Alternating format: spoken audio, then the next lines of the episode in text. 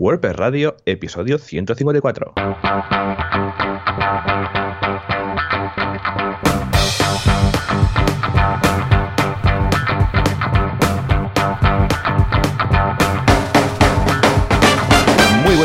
Todos y bienvenidos otra semana más, otro miércoles más a WordPress Radio, el programa, el podcast donde hablamos de WordPress, este CMS que vamos, que nos tiene enamoradísimos. ¿Y quién hace esto?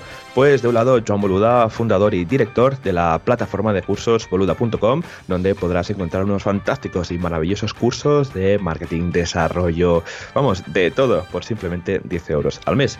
Y aquí un servidor, Joan, Joan Artés, experto en WordPress, eh, con bastantes años de experiencia, muy activo en la comunidad de WordPress y podéis encontrarme en joanartes.com. Y al otro lado de la línea, si el frío no ha congelado el cable de la fibra, tenemos a Joan Boluda. Joan, muy buenos días. Hola, ¿qué tal? Joan, muy bien, muy feliz y muy contento de ver que ya tu voz finalmente ha resucitado. Por favor, Juan, Juanca, fuerte aplauso. Claro que sí. ¡Ey, muy bien! ¿Qué? ¿Un tratamiento de silencio? ¿Te has ido a vivir a, o sea, una celda de monje budista durante cinco días o qué? Bueno, simplemente al tomar algunas medicinas que no comentaremos por aquí. y, y, nada, no, básicamente bien. portarse bien, ir abrigado y ya está, porque había que cuidar la voz.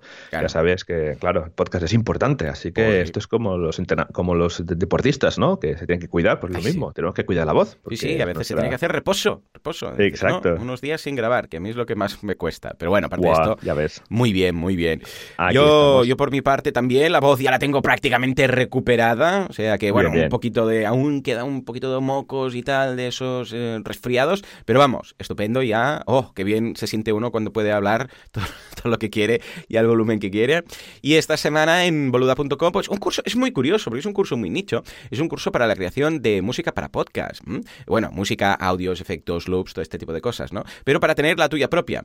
Ahora, yo cuando esto, Bruno, buena persona, Castillo, me lo propuso, que es el, el profe, pensé, ostras, esto va a interesar y tal. Pero claro, luego, cuando cuando vi cómo se hacía, que es mucho más fácil, porque yo pensaba, yo no me pondría a crear mi música, pero cuando empecé a ver cómo se hace, lo vi tan fácil, porque claro, tú pillas cosas que ya están preparadas, no hace falta que seas músico, yo pensaba, yo no tengo ni idea de música, ¿cómo, cómo voy a crear algo? Pero no, no, porque pillas un loop de aquí, unos efectos de ahí, lo juntas todo y dices, ostras, pues si queda una sintonía chula. Y bueno, luego que no solamente para la sintonía, también es para efectos, eh, música ambiente, todo este tipo de cosas, para tener la tuya propia y no tener el típico, el ukelele ese, ¿sabes? La típica música de y has visto que bien lo hago. Exacto. Y mientras tanto tú hablando ¿eh? encima de la música. Y muy bien, la verdad es que he tenido una acogida muy buena en LinkedIn, se dispararon los comentarios, qué bien, que no sé qué, hostia, qué oferta de valor tan chula, esto, lo otro, voy a hacer... Y además Bruno también se puso a contestar y bueno, creamos ahí un hilo brutal. O sea que ya ves tú que a veces hay cursos que dices, bueno, este curso es más concreto, es más nicho, no es para todo el mundo,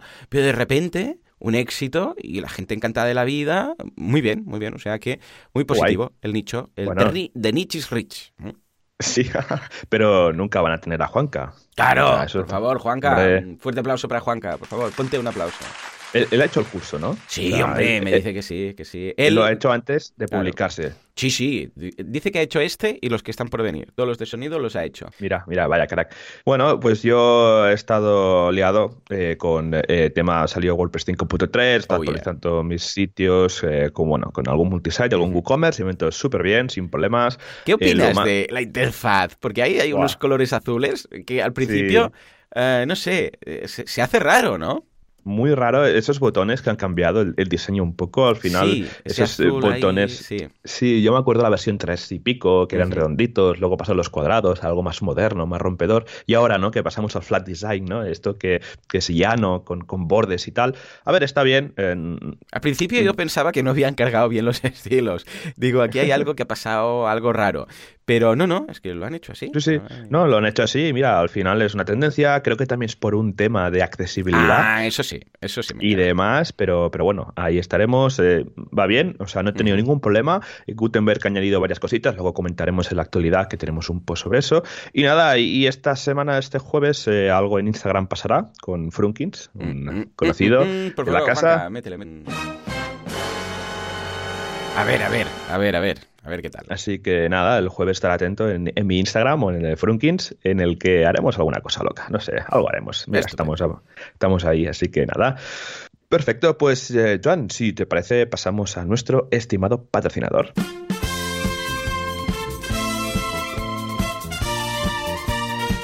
Hay un mundo maligno, perverso, que ríete tú del infierno, lleno de hostings muy malos, que te tiran la web al suelo, la pisotean, le escupen y además va muy lenta.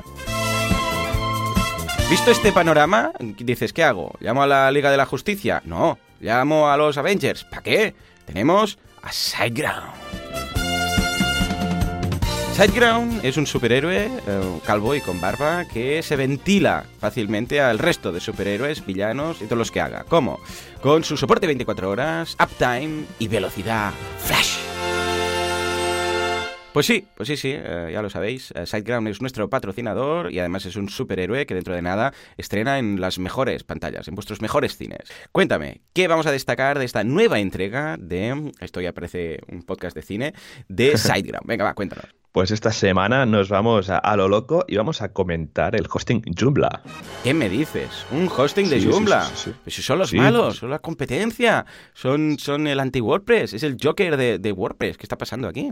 Bueno, pero piensa que al final nos dan trabajo, ¿no? Al final vas a un cliente, claro. que tiene un Joomla y, hay que migrarlo, ¿no? Claro, claro. no, nada, hombre, Joomla también es un gran, eh, gran CMS y, bueno, SiteGround también tiene su parte dedicada al, al alojamiento Joomla. Y bueno, tienen eh, toda la parte de, alojamiento, tienen los tres paquetes de, siempre, el Startup, el Growbig y el GoGeek, que también encontraremos en otros CMS, eh, pues también lo tienen eh, optimizado para, para Joomla con diversas herramientas. Y lo mejor de esto es no tenerlo optimizado, sino que también es que el soporte está totalmente preparado para Joomla. Es decir, que si un día de mañana instalamos un Joomla en alguno de estos paquetes y nos encontramos algún problema, soporte técnico pues va a saber ayudarnos porque conoce la materia de, de Joomla. Esto está súper bien. Esto en el caso de WordPress va genial, porque a mí me ha pasado, no, no, es que me va lenta la web. Entonces, mira, no, es que es el plugin este que, te, que está desactualizado, que te está jodiendo la base de datos, etcétera. Pues eh, aquí pasaría lo mismo. Recordemos los tres planes, Startup desde 3,95 euros al mes, Growbig desde 6,45 y GoKick de a partir de 11,95 euros al mes. Así que dale un vistazo porque está genial. Estupendo, pues venga, ya lo sabéis. Y muchas gracias a SiteGround para patrocinar, creer en nosotros, ser buena persona y ser un superhéroe en general. Ya ves. venga, va. Ahora sí, momento de, la actualidad. Nos vamos a ver qué ha pasado, qué hay novedades. ¿Qué ha pasado? ¿Qué ha? Actualidad press, prestualidad, fresh, fresh, o qué pasa con Gutenberg.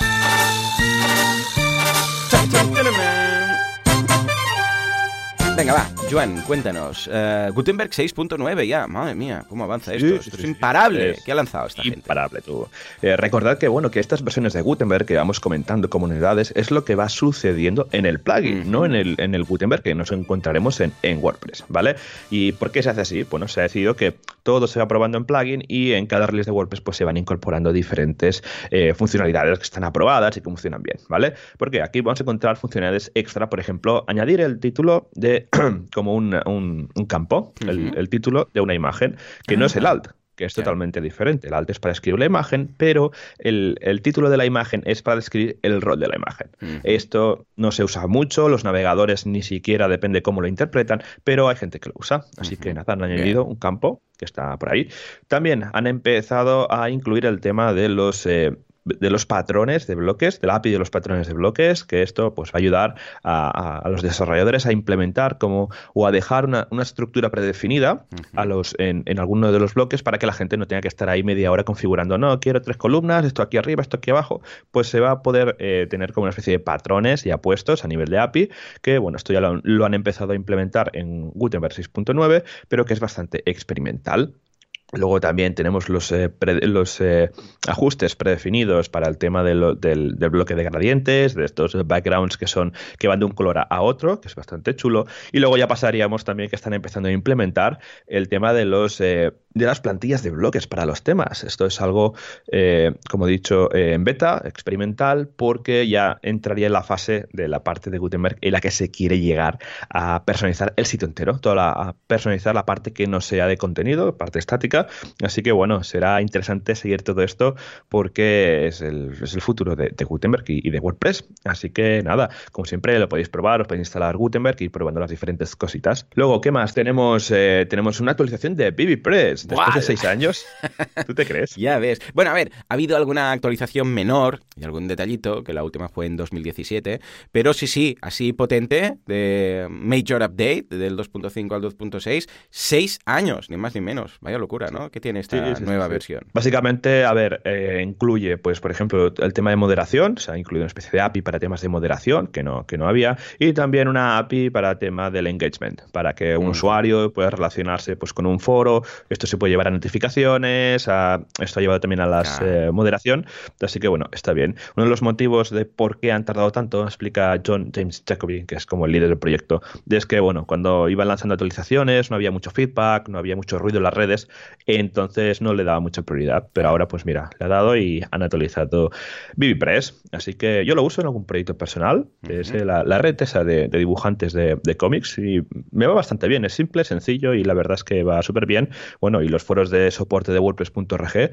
van con, con BBPress, así que bueno, seguramente veremos algo por ahí bastante nuevo. Estupendo, a ver qué tal, será cuestión de probarlo, yo lo tengo en Kudaku y bueno, la verdad estoy encantado, eh, lo tengo en la sección de buscar socios, en la sección de aportar ideas de negocio, de, para, buscar feedback de otras personas y funciona muy bien, o sea, a ver, es que tampoco eh, hay tantas cosas a modificarle, sí que se pueden ir añadiendo, pero como tiene la base, que es pues que los usuarios puedan hablar entre ellos, que haya unos topics, unos, unos hilos y tal, pues tampoco he hecho de menos nada. A partir de aquí, a medida que vaya mejorando, y ahora, por ejemplo, cuando van a incorporar el tema este del API, ah, voy a poder, por ejemplo, tener más hooks para, por ejemplo, lo que comentabas tú, notificaciones en el caso que uh, haya alguna mención de alguien. Bueno, pues genial, estupendo, bienvenido. Pero la base de los, mm, de los foros como tal estaba cubierta. Pero vamos, que me encanta que le, echen ahí un poco de tiempo, un poco de horas y a ser posible que la próxima no sea dentro de seis años.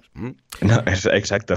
A ver qué. Bueno, venga, va. Uh, WordPress 5.3, Kirk, como el capitán, uh, ya lo tenemos. Sabemos que hay los botoncitos azulitos estos para temas de, de accesibilidad, pero también tenemos otras cosas. Por ejemplo, el nuevísimo 2020, que es el nuevo tema que está basado en el Chaplin, que era un, bueno, de hecho es un fork de Chaplin, y está bastante bien. Bueno, yo tampoco lo encuentro el mejor theme del mundo, pero, pero porque yo, claro, trabajo mucho con eh, Genesis, pero, hombre, lo prefiero casi, casi no tanto como el 2012, eh, que es mi favorito, pero creo que está en segundo lugar ya. ¿Tú lo has probado? ¿Has, eh, has jugado un poco con él? Pues eh, no he jugado mucho con él, con 2020. Ahora que he actualizado todos los sites, seguramente le daré un vistazo para probar. Por lo que he visto, pues se ve que está muy preparado para temas de, bloques y demás. Aunque, bueno, siempre he sido fan ¿eh? de los temas por defecto y demás. Pero ahora que tengo la web, que me la monté con GeneratePress y me va bastante fino, no me quiero liar a cambiar todo, porque los menús y tal. Entonces me montaré un staging por ahí y haré algunas pruebas también miraré qué HTML va soltando por ahí, porque también me interesa qué, estructura va soltando. Pero bueno, tiene muy buena pinta, sobre todo por toda la integración de Gutenberg que lleva encima. Correcto, porque de hecho además también hay todas las novedades de, Gutenberg que hemos estado mencionando estas semanas, no las de hoy, ¿eh? ya sabéis que, ah, como bien apuntaba Joan, primero se hace en el plugin, luego con lo que va pasando, ¿eh? que dicen, sí, esto se gradúa, pues venga, para el core. Y luego también en el core, algo muy interesante es el tema de, una vez más, y esto creo que lo veremos durante con unas cuantas actualizaciones y en los próximos años, el tema de cómo se lleva en el tema de las imágenes. Ya sabemos qué pasa con el tema de qué pasa cuando alguien sube una imagen de 5 megas de 4000 por 4000. Bueno, ya todo esto, los límites, un, uh, un antilimitador también, que es el, bueno, de hecho, incluso han creado un plugin que se llama Disable Big Image eh, Threshold, o Threshold, o como le queráis llamar, que esto anula esta nueva incorporación en el core. Pero vamos, yo creo que está bien, sobre todo cuando hay usuarios que van un poco a lo loco y, bueno, cuando es el cliente final, porque nosotros ya no lo hacemos, pero hay muchas veces que el cliente final sube una imagen de 10 megas y se queda tan tranquilo. Bueno, pues esto está bien, ¿no? Sí, sí, yo siempre lo he estado limitando. Eh, cuando en desarrollo de sites eh, había un plugin que era Limsanity que iba súper bien para esto, ¿no? Para cortar. Y ahora que esto lo lleve en el core es una cosa muy positiva, porque eh, esto pues, nos va a ayudar primero a reducir espacio en el alojamiento, porque no tiene sentido subir una imagen de, de 5.000 por 5.000 cuando la mayoría de tráfico viene por mobile. Y aunque la pantalla sea retina, una imagen comprimida se ve bien. Y, y, nada, así que esto también va a ayudar al temas de web performance y, como he dicho, al tema de espacio en disco. Así que veremos qué tal la aceptación de la gente. Y me encanta, como siempre, que siempre sale el anti-plugin, ¿no? O sea, WordPress saca algo y luego sale el anti-plugin. Es, es, divertido este, este efecto. Totalmente. En fin, y para acabar, un tema que me toca de cerca porque habla de membership sites y dices, oh, Dios mío, ¿cómo que? Bueno, hace unas semanas, unos meses, esto le dedicaré un podcast entero dentro de poco a... Merece la pena. Sí, sí, en mi programa. Pero, en, en, o sea, en el podcast de marketing online, pero os comento por aquí, por encima, porque como lo estoy preparando, lo tengo muy fresco, pues resulta que esto ya lo comentamos hace unas semanas, unos meses, que Jetpack eh, lanzó un módulo, ya sabéis que Jetpack es el plugin de plugins, eh, que tiene mil hostias ahí metidas. El problema, básicamente, es que, a ver, yo Jetpack solo lo instalo si realmente tengo que hacer para un cliente uso intensivo de todo lo que tiene. Pues si dices, hombre, mira, es que hay cinco o seis cosas, pero claro, para una solo, yo creo que es matar moscas a cañonazos, aunque tú desactives esos, esos bloques, ¿no? Bueno, perdón, esos módulos. Bueno, en todo caso, que me voy por las ramas. Ah, ya sabíamos que se podía crear un membership site, para entendernos, porque es muy entre comillas, con Jetpack, ¿eh? que tenía esta funcionalidad. Bueno, pues eh, esto ahora lo han traído a WordPress.com. ¿eh? WordPress.com ahora tienes un bloque nuevo que tú lo creas, te abre ahí una modal, tú le dices la cantidad, bueno, primero le dices la divisa, pues euros, la cantidad, pues 5, la, la frecuencia, pues cada semana o cada mes, y finalmente una pequeña descripción. Y esto te crea un botón. Este botón se conecta con Stripe, necesitas cuenta en Stripe, si no, no funciona. Y cuando alguien hace clic en el botón, en el frontend, pues va a un checkout de Stripe, pero un checkout externo, como para entendernos estilo PayPal. ¿Sabes? Que sales de la web, vas ahí a un checkout. Esto de momento no lo tienen con Stripe Elements, eh, que sería sin salir de la web, que es lo suyo, ¿vale? De momento lo han hecho así. Vas a la web de Stripe, que, hombre, la, landing de checkout de Stripe está muy bien hecha, la verdad. Sí, sí, sí. Es súper responsive, está genial. Pero bueno, si pudiéramos evitar ese paso y quedarnos en la propia web, porque mejor, ¿vale? Pero bueno, en todo caso, le das OK y automáticamente estás ya apuntado a una, bueno, lo que sería un membership en cuanto a pagos recurrentes, ¿vale? Eh, luego puedes cancelar como usuario, todo lo típico, ¿no? Pero, mm, ¿cómo funciona esto? Porque claro, esto es un botón que dices, vale, y ahora yo, está muy bien el tema de, siempre que montes un membership site tienes dos mm, partes, una que es el cobro y la otra que es la restricción de contenido. Vale, el cobro está muy bien, ya está todo automatizado, incluso tienes unos pequeños analytics ahí diciendo cuánta gente tienes apuntada, bueno, muy básico, ¿eh? Cuánto has ganado desde que empezaste, cuatro cositas de estas, pero entonces dices, vale, ¿Y yo cómo restringo el contenido? Pues atención la chapuza padre que se han inventado, porque es que no, no, hay, no, hay, otra forma de decirlo, luego ya lo contaré pues más en detalle, pero te dicen que lo que tienes que hacer es usar el sistema de restricción de contenido que ya incorpora WordPress. Y tú piensas, a ver, sistema de restricción de contenido WordPress. Sabía que tenía algo de base.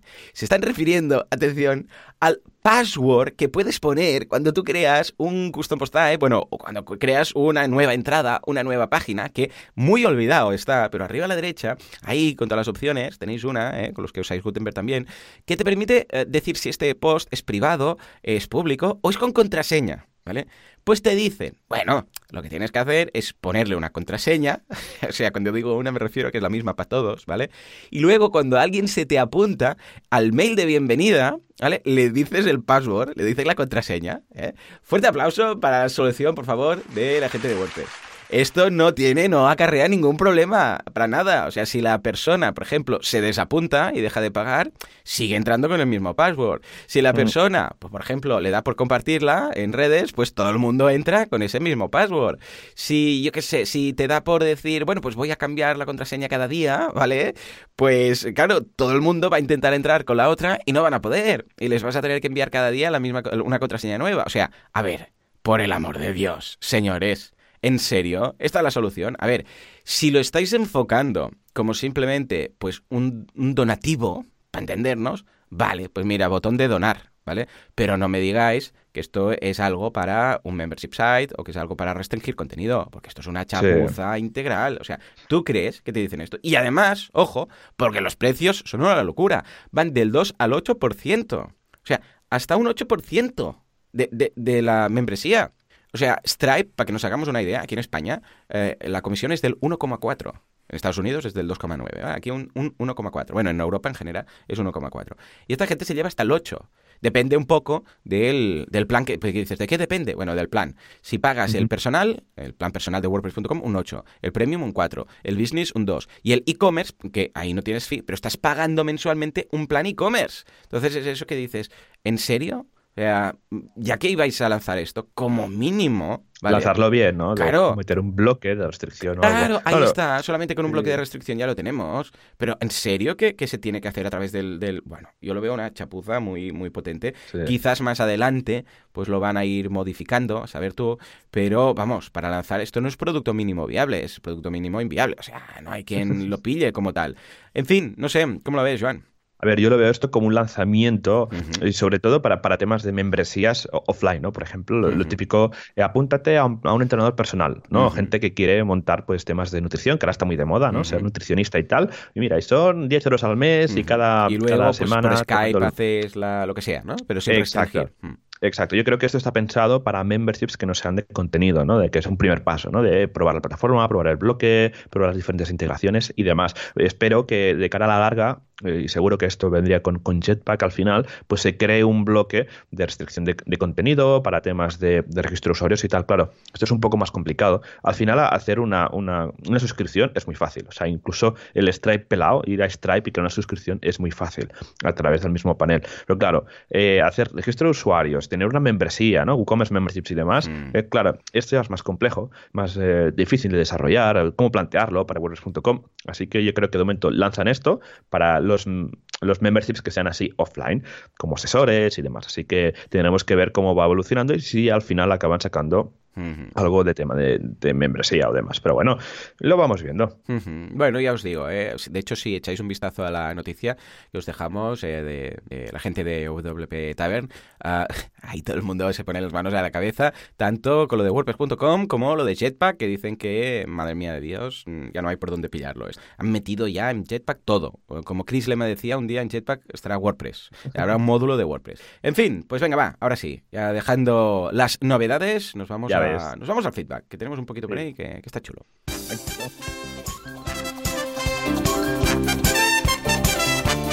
Feedback, pressfit o las preguntas de la audiencia. Venga, empezamos con eh, Isaac, que nos dice que está probando SideKit, que está muy bien, que muchas gracias. Y bueno, no es el único que nos ha dicho lo de SideKit, eh, ahora que ya lo tenemos en el repositorio, después de hablar de SideKit aquí, pues lo colocaron. Hubo unos días que daba error, incluso petaba alguna que otra web, pero ahora parece que ya está estable. ¿eh? O sea, en ese sentido, bien. ¿Qué nos dice Javier? Venga, va. Pues Javier eh, ha escuchado el episodio 23, o sea, hace tres o cuatro años, ya no me acuerdo, ya cuando empezamos el podcast, y dice que, claro, eh, comentamos el plugin de, de Cyclone Optimizer y él comenta que lo mismo ocurre con Lightspeed Cache, que solo funciona en servidores y hosting con, ah, con Lightspeed. Se lo ah, comenta porque el Cyclone Optimizer solo, es, eh, solo funciona en el hosting de eh, Así que, bueno, gracias Javier por esta puntualización. Pues, Joan, si te parece, vamos al tramo final, el tramo medio del programa casi, que hoy tenemos un tema súper interesante a comentar. Nos vamos back to basics.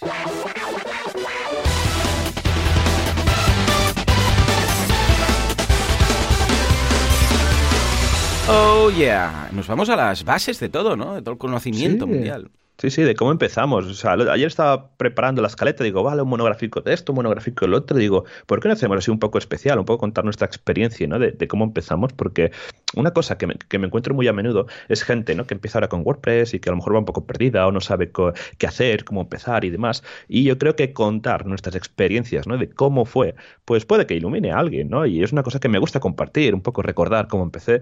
Es, es divertido, ¿no? Así que, bueno, e, en mi caso fue, esto era ahí el 2009, 2010 o así, eh, hace ya nueve años, ¿eh? madre mía, cómo pasa el tiempo así de rápido. Eh, mm, siempre me había gustado el tema de la informática en general, ¿no? Así que antes pues me dedicaba en temas de, ordenadores físicos, hasta que un día, mira, decidí, voy a probar esto de la web, que, me gusta bastante.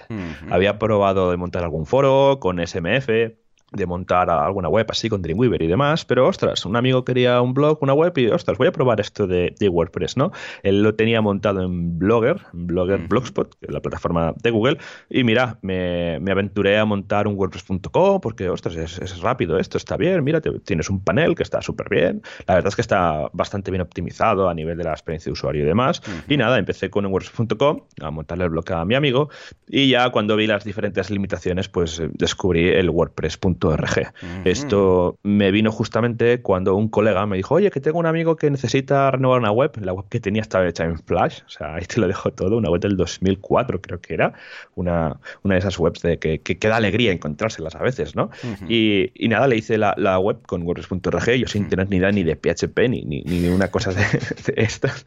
Y, y, nada, yo venía de, de la programación, yo qué sé, en Java había hecho cositas, en, en otros lenguajes también, pero en PHP nunca, así que CSS estaba aprendiendo así sobre la marcha, así que empecé con, con, con instalando un WordPress, descubrí, ostras, los temas, cómo mola esto, ¿no? te bajas un tema aquí por cuatro duros, incluso había también por ahí algún piratilla que lo bajabas y podías eh, configurar una home, un slider, los bloques destacados y demás. Y yo digo, ostras, qué chulo esto, ¿no? Y en un please eh, monté monté una web para. Era una revista de esquí, que, aún están por ahí. Eh, incluso salen por teledeporte y demás, que tiene algún programa. Así que, bueno, estos fueron mis inicios, ¿no? De, montar un WordPress de, esta manera, de, probar cómo funciona, mm, pelearme con los paneles de, configuración, una cosa interesantísima. Pero, pero bueno, básicamente eh, empecé también por una plantilla premium. Creo que eran los de. Sí, era, no sé si, creo una plantilla premium, no era los de Elegant Themes, era una que encontré, ya no me acuerdo el nombre, pasado mucho ya. y, y es, es un poco como cuando empecé, ¿no? Luego sí ya empecé a trabajar en una empresa, así como eh, de, desarrollador, en el que empecé ahí a aprender a PHP, CSS y demás, y tenían varios WordPress, y lo que tocaba era pues eh, hacer modificaciones, mejorarlos, hacer alguna web nueva, y ahí un poco fue cuando descubrí, eh, bueno, ahí lo que hacía básicamente era coger un tema por defecto, cambiarle el nombre y cambiar la maquetación. Claro. Era lo que yo hacía en ese, en ese momento. Y la verdad es que, bueno, era, era, estaba, bueno, no era del todo correcto, pero uno para empezar tiene que equivocar. Pero bueno, es que creo que al principio de todo no sé ni si había el concepto de child theme, ¿no? Yo no creo que no. A, ver, sí que lo sí que lo había, pero no era muy conocido. Es decir, cuando tú mm. empiezas a instalar un WordPress y tal, y no y no vas a leer child theme, child theme, ¿qué es esto? No, no, no, yo cojo esto, lo modifico y así rápido y tal, o sea, no conoces los efectos colaterales que puede tener, ¿no? El, tema de, modificar un, tema de WordPress, ¿no? Modificar el core de WordPress. Yo por suerte no he llegado a hacer eso, pero sí que todo el mundo empieza y estamos para aprender, ¿no? Y esa fue mi manera un poco, ¿no? De aprender, de coger un tema, de modificarlo, de probar, de, de coger un 20... 2014 creo que era el 13 y modificarlo completamente. Pero claro, Kubrick es un tema. ¿Quién no ha trabajado con Kubrick? Mítico 100. Hombre, por favor, el Kubrick. y, y, nada, esa era un poco la, lo, que, lo que iba haciendo en esos momentos, ¿no? Hasta que llega un momento que cuando vas trabajando y dices, ostras, el loop, ¿qué es esto del loop? ¿no? El Wildhouse Post y tal, para ah, recuperar los diferentes contenidos. Y ostras, vale, ¿por qué no voy a hacer un tema que solo coger el, tema por defecto y cambiar solo el CSS, ¿no? Dejar el PHP, ¿no? Y, tocar solo el CSS. Y esto con el personalizador, que se podía meter CSS, incluso en un plugin. Había creado pues un plugin que solo tenía una hoja de estilos. También era un poco la manera en que, en que trabajaba, así en resumidas cuentas.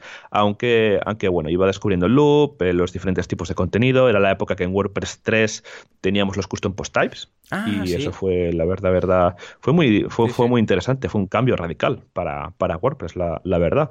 Y iba un poco siguiendo este camino, ¿no? Hasta que, bueno, lo que has dicho tú antes, ¿no? Descubres los temas hijos, que al final lo que es un tema hijo es, eh, es hacer eh, una copia de, de, todo un tema entero, ¿vale? Pero simplemente creando como un tema en blanco y pues tú tienes el, el CSS tuyo que se va añadiendo al tema, tú heredas todo lo del tema de que, mira, pues quiero hacer un tema hijo de, me invento, ¿no? De 2014.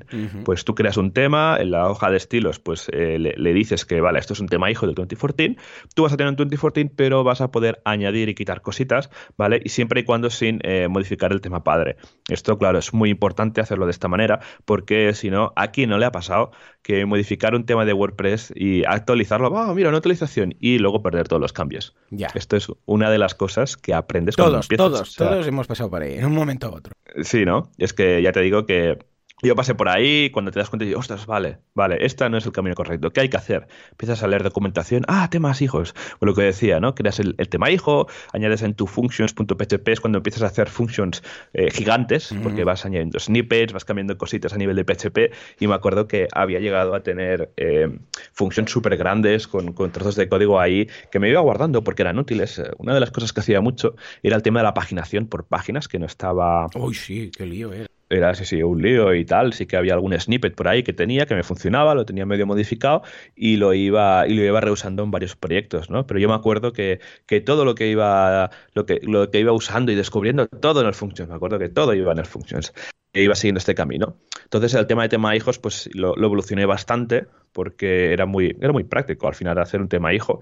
No sé si llegué a hacer algún tema hijo de algún tema premium. siempre había funcionado con, con temas básicos y demás, pero era un poco eh, lo, que, lo que iba haciendo en ese momento, ¿no? La verdad es que cuando descubres esto de los temas hijos es que te salve mucho la vida en proyectos pequeñitos, incluso en proyectos grandes, ¿no? Que dices, vale, no me quiero liar mucho, pues coges un tema, un tema grande, haces un tema hijo, haces cuatro modificaciones, añades algo de PHP, y lo bueno de los temas hijos es que eh, el PHP que tú, que tú pones va a sustituir al del tema padre. Por ejemplo, si quieres sustituir al single.php, que es el fichero de plantilla que sustituye eh, lo que sería el, la plantilla de los posts o las páginas individuales, ¿no? de, las, de, las, de los posts, perdón, es el que se utiliza para renderizar los posts, pues el sistema de temas hijos va a cargar primero el fichero que tú tengas en tu tema hijo. Así que está bastante bien. Luego, no sé, ya aquí ya vendría un siguiente paso, que por ejemplo ya vale, temas hijos, ya lo he dado todo, quiero ir a un paso, no sé, más, eh, un paso adelante, ¿no? Y quiero, vale, quiero hacer, crear mi propio tema o usar Genesis, ¿no? Que es otro paso natural, ¿no? Que hace la gente en este caso, porque Genesis está bastante bien, tiene un sistema de plantillas que está bastante guay y también tiene el sistema de, los temas hijos. Así que, bueno, recordad que este fin de semana en Barcelona hay un evento de Genesis, oh, así que aprovechar lo que queréis aprender de, de Genesis, que por ahí eh, es un buen momento para aprender. Pues nada, tenéis la opción de Genesis. Yo en mi caso, no sé, me acuerdo. ¿Cuándo empezó el tema de Genesis? 2010, fue en 2010. Ah, pues mira, pues Jolín sí que hace, ya ves, Considerando que WordPress es del 2003-2004, pues nada, se pusieron a trabajar rápido rápido, sí, sí, este framework. Pues, pues nada, pues había el camino de Genesis. Yo en mi caso lo que usé mucho es underscores, que es un tema en blanco que solo te viene el PHP y el, y el CSS viene el, famoso reset, que lo que va a hacer es meterte los estilos de, cajas por defecto de, navegador, pero el, el, CSS, el CSS te lo tienes que currar tú. Y esto me iba muy bien para eh, crear pues los diferentes eh, temas por los diferentes eh, temas que me iba pidiendo, ¿no? Empecé un poco mi época de freelance, trabajaba en una empresa y aparte pues hacía desarrollo de proyectos por, por mi parte y lo que me encontraba mucho es que, claro, cada vez que hacía un tema un tema nuevo era copiar y pegar, las mismas funciones, era un poco, jolín, aquí estoy un poco perdiendo el tiempo cada vez que hago un setup de, de, un tema, ¿no? Así que es cuando empecé a descubrir underscores, no sé cómo lo descubrí, este estándar que estaba muy bien porque el código era bastante limpio, se basaba en algún tema por defecto, tenías las últimas funcionalidades de WordPress, validado por la comunidad y por programadores cracks de la comunidad, así que... Y luego aparte, el, generador de temas que tiene, ¿no? Que pones el nombre y ya te genera el zip con el tema pues está súper bien. Pues un poco empecé a, crear mis propios temas usando underscores y, aún lo sigo usando porque está súper bien porque al final te viene todo el PHP que te ahorras de picar al final, que eso son eso es una hora tranquilamente y recordar, vale, esto, esta función, sí, sí, sí, sí, y todo, las, todo, todo tu código que tienes por ahí para registrar los menús, las iPads, que es un lío, pues underscores al final ya te lo, ya te lo da. Y eh, usé muchos underscores, o sea, no miento, es que a lo mejor a lo largo de mi carrera he usado más de 50 veces eh, underscores para generar eh, proyectos finales, así que estuvo bastante, bastante bien. Y nada, durante muchos años he ido usando underscores y, y lo guay es que aprendes al final maneras de programar, porque ves cómo está hecho, cómo están hechas diferentes cosas, diferentes secciones de, de underscores, y vale, esto se hace así, se hace así, y te da bastante idea de cómo hay que ir siguiendo un poco los diferentes estilos de programación.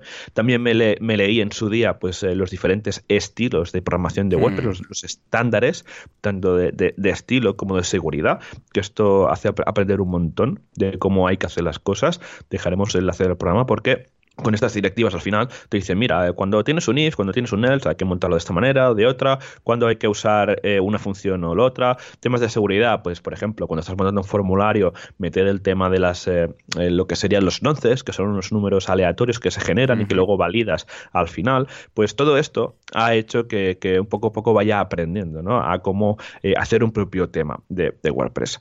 Luego ya también van pasando los años, tienes underscores super triado, descubres stores Front, que es para, para WooCommerce, que esto es un tema base. Este sí que es como un underscores, pero que ya lleva estilos. Y también sirve para montar páginas web así rápidas, que modificas cuatro colores, cuatro tipografías y ya tienes un tema bastante limpio y bastante lean. Aparte que está optimizado para, para WooCommerce, ya el mismo nombre lo dice, Storefront, la tienda de, que, te, encuentras, ¿no? Así que también lo usa un montón para generar proyectos de, de WooCommerce, así que si el día de mañana alguien se quiere pues liar, te hacer una, una, plantilla para WooCommerce, Storefront es una muy buena opción porque ya te digo que nos permite crear este tipo de plantillas, ¿no? Desde ha sido un poco el, camino que, he ido siguiendo, ¿no? Que, que, me ha marcado mucho como, como desarrollador al final de plantillas de, de, WordPress, que es lo que básicamente me he estado dedicando estos últimos años. También recuerdo el tema de los custom fields, porque cuando haces páginas corporativas y tienes diferentes páginas de la diferentes secciones en una página, ¿no? Yo qué sé, los testimonials o una página tienes una ficha de porque quieres hacer un, o te han pedido un directorio de inmobiliarias, ¿no? Y dices, ostras, claro, maquetarlo. Yo lo había hecho, ¿no? Que en la misma página meter HTML, enseñar al cliente que hay que modificarlo con HTML, con este código para que salga todo bien. Descubres los eh, campos personalizados. Claro que al final eh, son unos campos que WordPress tiene, que, que, nos, que van súper bien, que lo que hacen básicamente es que podemos guardar meta información asociada a una página o a un post. El caso, por ejemplo, si estamos haciendo un directorio de pisos, pues los metros cuadrados, el precio, el gasto energético, eh, si tiene o no parking, esto en lugar de dejarlo en el contenido central, que al final, y si esto lo queremos bonito, una tabla y demás, pues eh, es complicado. Entonces eh, descubres los custom fields, que en su día me peleé con toda la API de custom fields que, tiene tela, el get post meta y el update post meta, hacer tú los diferentes callbacks para guardarlos, hacer los formularios de abajo, o sea, no, no, era, o sea, no era complicado, pero era enfarragoso, ¿no? Era, era un poco, eh, llevaba su trabajo montar toda la estructura de, de todo al final, ¿no? Hasta que un día te levantas y descubres una WordCamp eh, a base de custom fields, que eso, eso ya fue, vamos, uno de los mayores descubrimientos que hice una WordCamp. Y la verdad es que esta herramienta, eh, cuando estuve, cuando montamos Artesans y en el desarrollo del día a día, es una, una herramienta que nos ha ayudado un montón y que es una herramienta que os recomiendo mucho para todo aquel que se quiera encaminar en el camino de desarrollo con, con WordPress, de trabajo de agencia, porque, ya te digo, te ayuda pues a crear todo este, todos estos formularios de, de metainformación que, vas a necesitar en cualquier desarrollo, pues aparece Custom Fields con cuatro clics, ya lo tienes hecho. La implementación en PHP es, bastante fácil, ¿no? Y la documentación aparte que, podemos encontrar en su web es, está súper bien. O sea, con ejemplos, con explicaciones bien hechas y demás.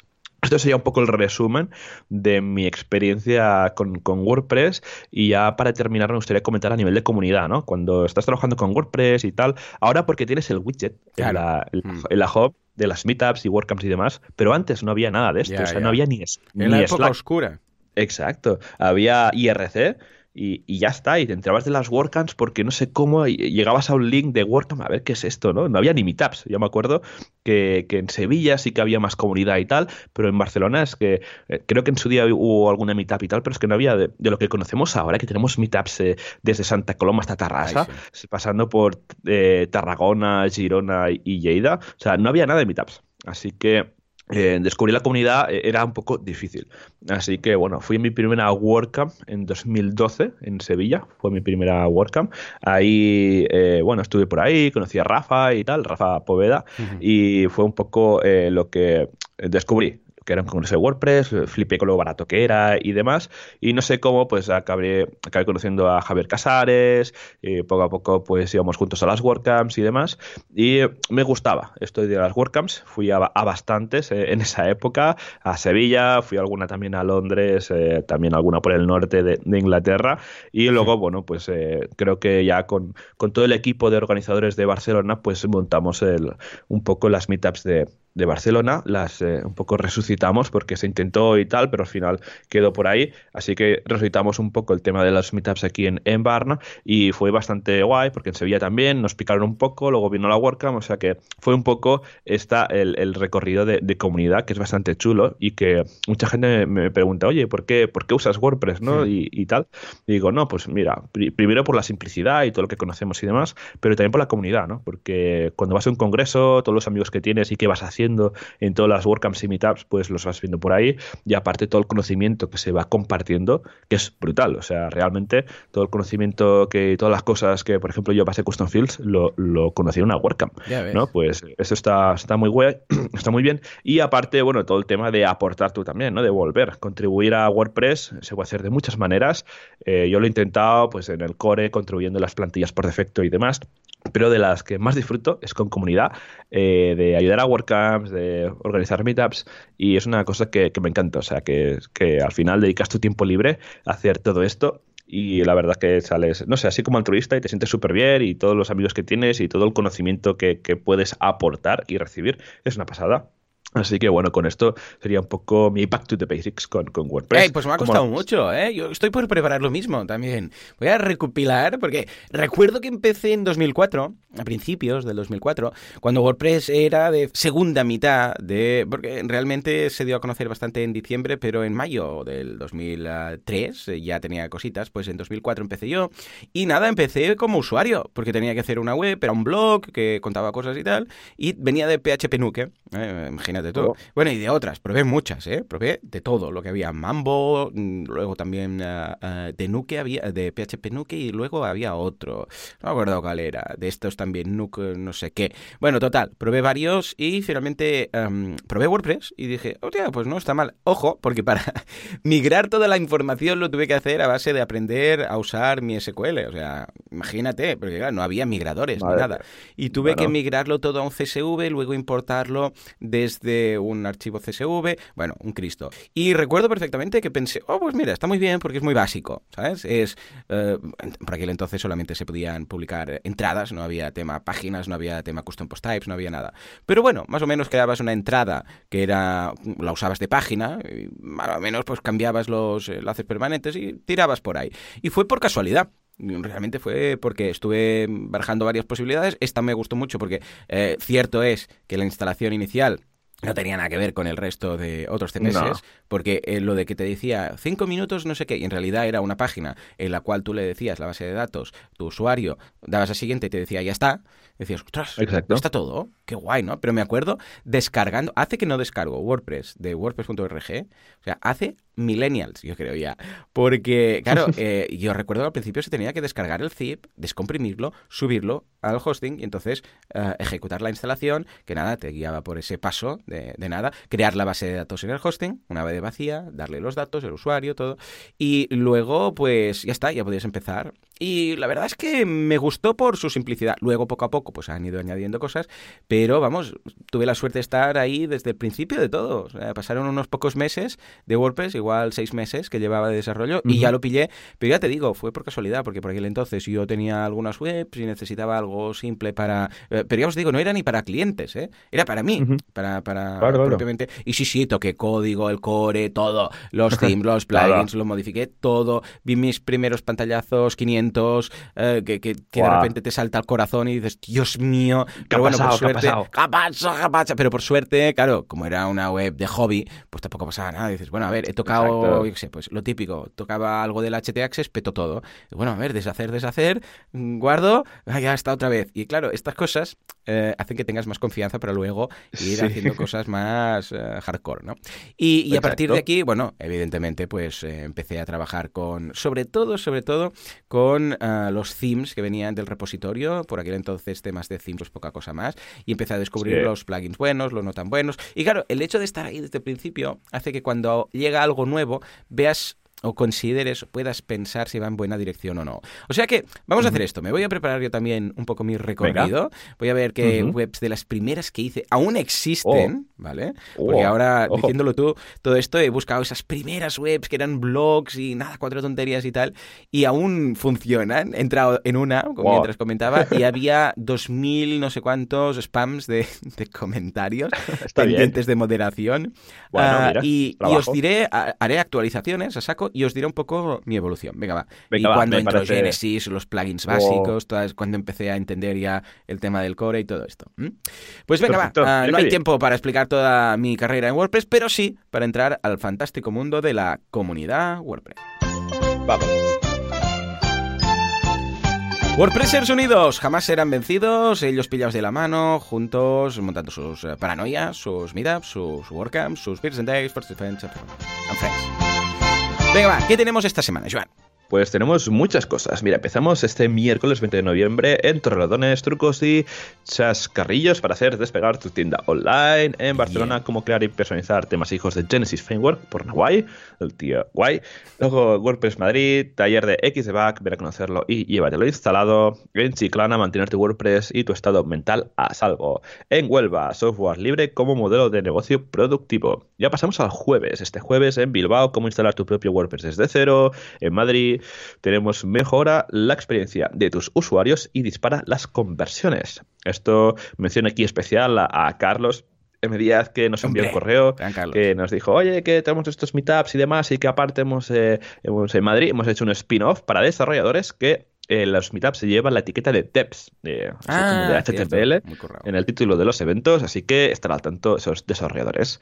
¿Qué más? Tenemos en Pamplona, descubre las posibilidades de Gutenberg, en Griñón, gestión de clientes y pedidos en WooCommerce, en Sevilla, todo lo que siempre quisiste saber sobre AMP y nunca te han contado. Pasamos al viernes en Pontevedra, páginas web versus redes sociales. Las redes sociales se comerán las páginas web. En Lugo, introducción a sistemas de diseño. Ya pasamos al lunes de la semana que viene en Alicante, cómo vender alimentación en Internet y atraer clientes a tu negocio online. En Al Jarafe hablemos de WordPress, hagamos networking tomando una pringa. Luego, ¿qué más tenemos? Y al martes, taller de diseño en Elementor Valencia, web marketing, landing pages, crear páginas web que venden. Y ya está. Estos serían los diferentes eh, meetups que tenemos eh, en España estos días. Y recordad que tenemos unas fantásticas WordCamp Tenemos este último fin de semana de noviembre, WordCamp Granada del 29 de noviembre al 1 de diciembre. Luego WordCamp Zaragoza del 17 al 18 de enero. Y ya tenemos la WordCamp Europe en Porto. Recordad que en la WordCamp Europe han sacado justamente el, ayer, bueno, el lunes, ayer, claro, porque hoy es miércoles, eh, han sacado el primer, el primer paquete de entradas. Así que cógelas rápido porque estas vuelan y luego tenemos de que, ah, quiero ir a WordCamp Europe, que se importa hasta aquel lado y no tengo entrada. Pues aprovechar que es un momento ir al PayPal y comprarlas en un momento. Pues nada, pues con todo esto, puntuales, eh, cerramos ya el programa de hoy. Muchas gracias a todos por estar otra semana más al, al otro lado, al otro lado con los auriculares o, o en el coche o en el trabajo, donde sea. Muchas gracias a todos por estar ahí. Recordad que nos podéis enviar comentarios, correos, faxes, lo que queráis, eh, señales de humo también. O sea, las recibimos. La recibimos. Y nada, nos podéis encontrar en wradio.es y como siempre agradecer esas valoraciones de 5 estrellas en iTunes que nos ayudan un montón. Así que nada, nos escuchamos y nos vemos la semana que viene. Hasta entonces, adiós. adiós.